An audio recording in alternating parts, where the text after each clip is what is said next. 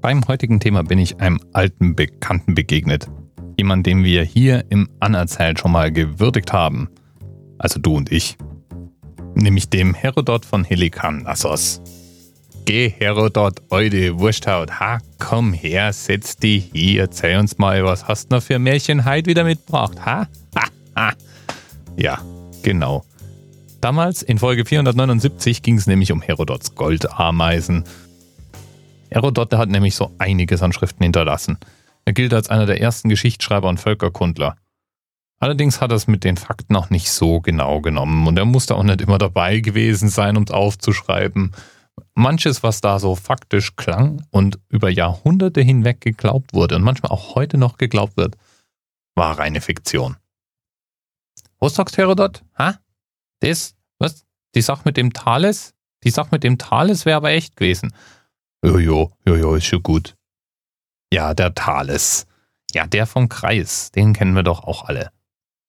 Und dieser Thales, der hat uns leider selber so gar keine Schriften hinterlassen. Dafür hat eine Menge Prominenz über ihn geschrieben. Aristoteles zum Beispiel berichtet von ihm. Diogenes berichtet von ihm. Euklid soll sich auf ihn bezogen haben. Und dann, dann gibt's da noch den Herodot. Die Eude-Wursthaut. Der Herodot hat nämlich über Thales geschrieben und hat eine Geschichte erzählt, die wir bis heute über Thales in Erinnerung behalten haben. Dabei geht es um ein Ereignis im Jahr, Achtung, Themenanker 585 vor Christus.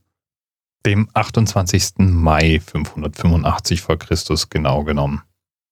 Ist aber irgendwie auch egal. War bestimmt ein Dienstag oder so. Der Himmel war tiefblau. Keine Wolke war zu sehen. Und jetzt eine Kamerafahrt vom Himmel auf den Boden. Und an diesem Tag standen sich in Kleinasien Krieger der Lyder und der Meder, frag nicht, zum Kampf gegenüber. Der Krieg, der war schon Jahre alt und keiner der beiden Parteien hatte ihn bisher für sich entscheiden können. Aber heute würde das anders sein. Heute würde eine Partei siegreich vom Platz gehen. So waren viele überzeugt.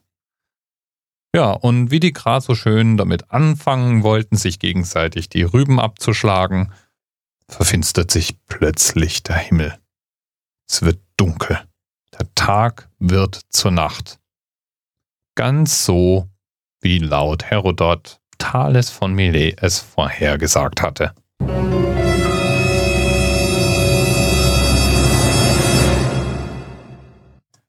Und die Krieger waren so beeindruckt von dem Ereignis, dass sie sofort die Waffen niederlegten, an Frieden schlossen und als Freunde vom Platz gingen. Und so hatte Thales von Milet mit seiner Vorhersage Tausenden von Menschen das Leben gerettet. Und wenn er nicht gestorben ist, dann lebt er noch heute und sagt irgendwo heimlich bei der NASA im Keller immer noch Sonnenfinsternisse voraus. Ähm, dieser letzte Teil, der wurde jetzt von mir, weißt schon, künstlerische Freiheit und so. Denn künstlerische Freiheit müssen wir hier auch annehmen. Denn Herodot lebte nämlich 68 Jahre nach dem Tod Thales. War also nicht dabei. Und selbst wenn, Herodot schreibt auch nicht, dass Thales die Sonnenfinsternis präzise vorhergesagt hat, so wie übrigens überall behauptet. Thales sei nämlich der Erste gewesen, der eine Sonnenfinsternis präzise vorhergesagt hatte.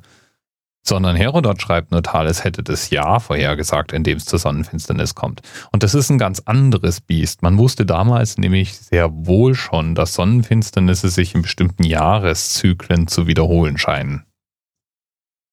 Im Übrigen ist es gar nicht trivial, eine Sonnenfinsternis vorherzusagen, ohne genau zu wissen, was im Kosmos eigentlich passiert.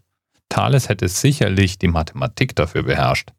Aber das astronomische Wissen der damaligen Zeit war einfach wahrscheinlich noch nicht fortgeschritten genug. Deswegen haben die entwickelten Völker der Antike eben solche Zyklen beobachtet, aber keine genauen Vorhersagen weder örtlicher noch zeitlicher Natur gemacht. Wer der Erste war, der grob richtig lag, ist damit überhaupt nicht feststellbar. Womöglich waren es die Chinesen, die haben sich da schon länger drin betätigt. Vielleicht war es auch Thales, aber der hat ja nur ein Jahr vorher gesagt, in dem zur Sonnenfinsternis kam.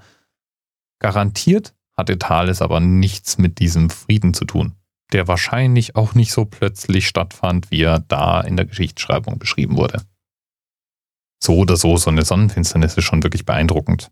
Ich habe mal eine gesehen und da gab es Menschen, die um mich rum spontan in Tränen ausgebrochen sind. Wenn das Licht am helllichten Tag verschwindet und kurz danach plötzlich wieder auftaucht, da fühlt man sich dann doch im kosmischen Wirken der Mächte plötzlich ganz, ganz klein. Und vielleicht war das ein Zeichen für die Kriegsparteien, den schon besprochenen Frieden doch mal anzustreben oder das mit der Schlacht mal sein zu lassen. Wäre jetzt auch nicht weiter verwunderlich. Lieben Dank jedenfalls an Adam Osbach für den Themenanker und den Vorschlag. Auch wenn es schon wieder eine dieser Geschichten war, von denen ich dachte, sie wäre so, die sich dann letztlich als Urban Myth oder in dem Fall als eine von Herodots Märchen herausgestellt hat. Bis bald. TMRS 10, 9, 8. The experience of 47 individual medical officers. Was hier über die Geheimzahl der Illuminaten steht. Und die 23. Und die 5. Wieso die 5? Die 5 ist die Quersumme von der 23.